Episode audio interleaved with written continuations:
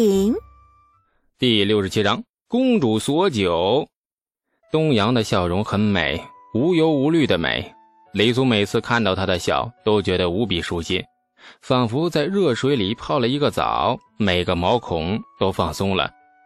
你你啥前来的呀？东阳的笑容愈发的深了，可爱的穷鼻微微皱了起来。很久了，久到你掏出镜子开始，我就站在你身边。我本想吓吓你的，结果发现你这家伙照镜子，足足照了有半个时辰呢。你就不能要点脸吗？李素很严肃。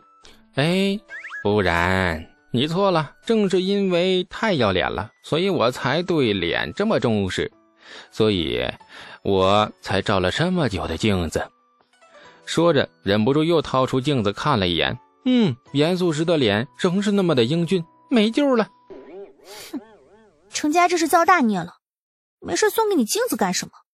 看看你现在这样子，恨不得……李素依依不舍地将镜子塞进怀里，很是正色。你又错了，程家的镜子不是送我的，是我骗来的。我若不骗，程家绝对不肯白送我镜子。你看世道多么现实，人心多么不古啊！你你骗了人家。反过来还怪世道现实，人心不古。你，你，嗯，好了好了，不要在意那些细节啊。几天没见，怎么变结巴了？这可不好啊！以后多说话，不然语言的能力会慢慢退化的。东阳深吸一口气，忽然好想回家静一静。河滩边的土地有点软，踩上去绵绵的。这上面绿草郁郁葱葱的一大片，微风拂过。一股泥土和绿草混合的清香吸入腹中，非常的舒服。李素平日常坐的那块石头旁边，不知何时多了另一块平整的石头，两块石头靠得很近。李素想，石头应该不是最近几天长出来的。李素和东阳又沉默了，和以前一样，见面聊几句，觉得没话时便不说了，各自发呆想着心事，想到什么又开始说，说完了又沉默。周而复始，二人的相处就这样平淡了。或许里面掺杂着几许怪异的味道，但是他和他都没有深究过，反而很享受这种感觉，像多年的老友，也像携手半生的夫妻。东阳便坐在他旁边的石头上，两个人很近，近到几乎背靠着背，看不见彼此的表情，却感受到了他身边人陪伴彼此，对抗孤独。无所事事，李素垂头看着脚下软软的泥土，神情微有所动，却又有些挣扎犹豫。踌躇许久，李素叹了一口气，还是克制住了洁癖，双手插入泥土里，挖了一大块软硬适中的土。手里的土随着手指捏捻，变换成一个很奇怪的模样。东阳被他手上的东西吸引了注意。奇怪的盯着那块怪模怪样的泥土，哎，你又在做什么好东西？东阳两眼发亮，饶有兴致地问。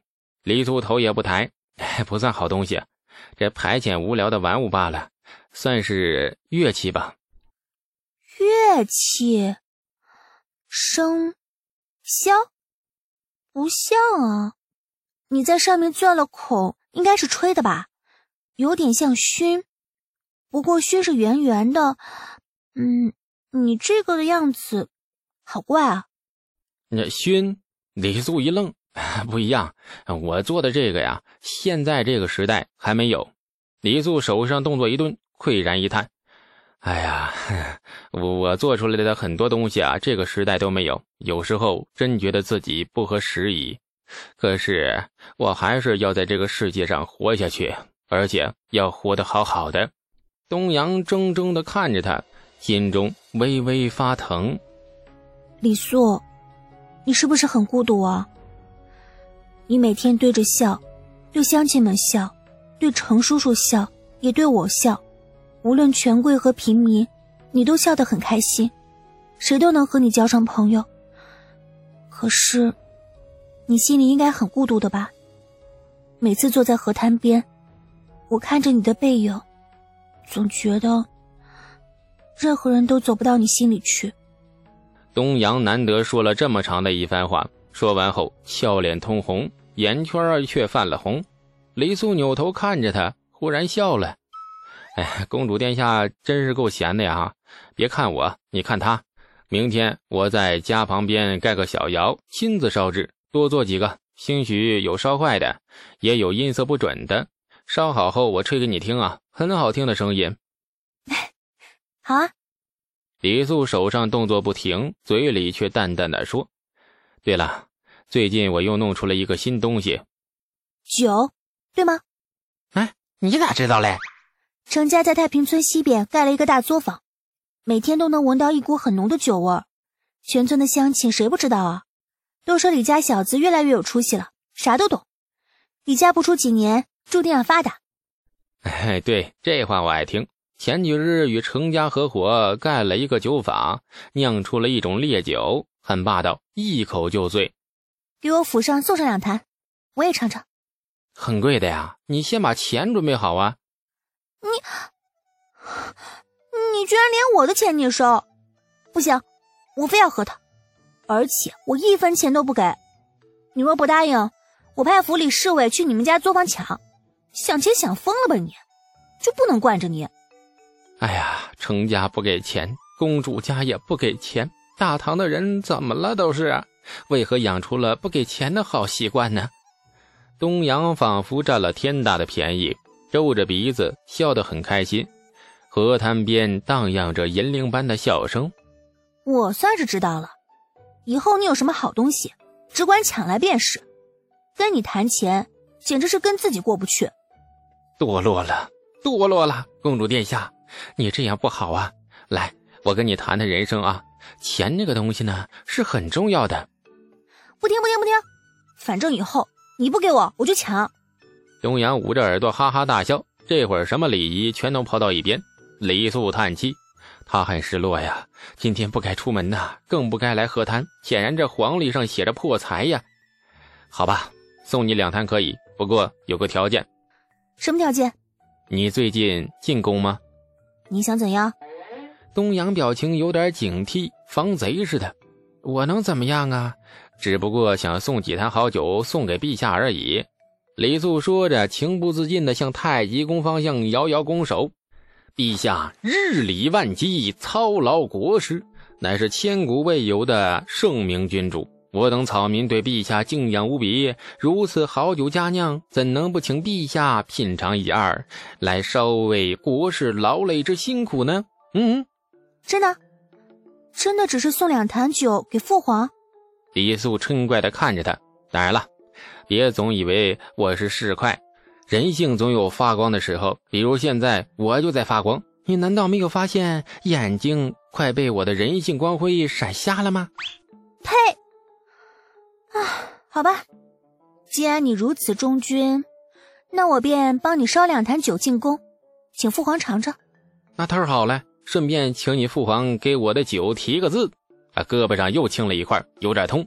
李素黯然地揉着胳膊，唉声叹气：“哎呀，公主是真的堕落了呀！以前是多温柔、多客气、多白莲花的一朵女子啊，现在居然学会动粗了。”你的人性刚才不是还在发光的吗？话刚落地，就要我父皇题字，光辉哪去了？刚熄了，不能一直发光吧？总有暗淡的时候。提个字而已嘛，你气啥呀？李素很不理解他气的点在哪里。我真是蠢，亏我还以为你真转性了，转眼就露出你的本性。你就是一个死要钱的性子，请我父皇题字，你也是为了钱。李素严肃的盯着他，我不许你这么侮辱自己。嗯，你不蠢，真的要相信自己，你真的不蠢。哎呀，又又掐又掐又掐，你没没没没完没了了是不是？吵了一阵，闹了一阵，东阳也有点累了。这脸蛋红扑扑的，呼吸有点急促。明日我便进宫给父皇献酒，题字的事想都别想。真是的，以为父皇的字是那么好要的吗？许多王公大臣想求都求不到呢。李素怔怔片刻，迟疑地说：“呃，提不了字啊。哎呀，那我这酒岂不是……”不经意看向东阳杀机毕露的目光，李素只好机智开口。啊，那不也得送对吧？忠忠君之心，不求回报。嗯嗯。每次跟你说话，总要窝一肚子火回去。李素，你这勉强也算是本事了。啊，妙赞，哎，真是妙赞了。说过，笑过，闹过，二人又坐在那河边发呆，各自想着心事。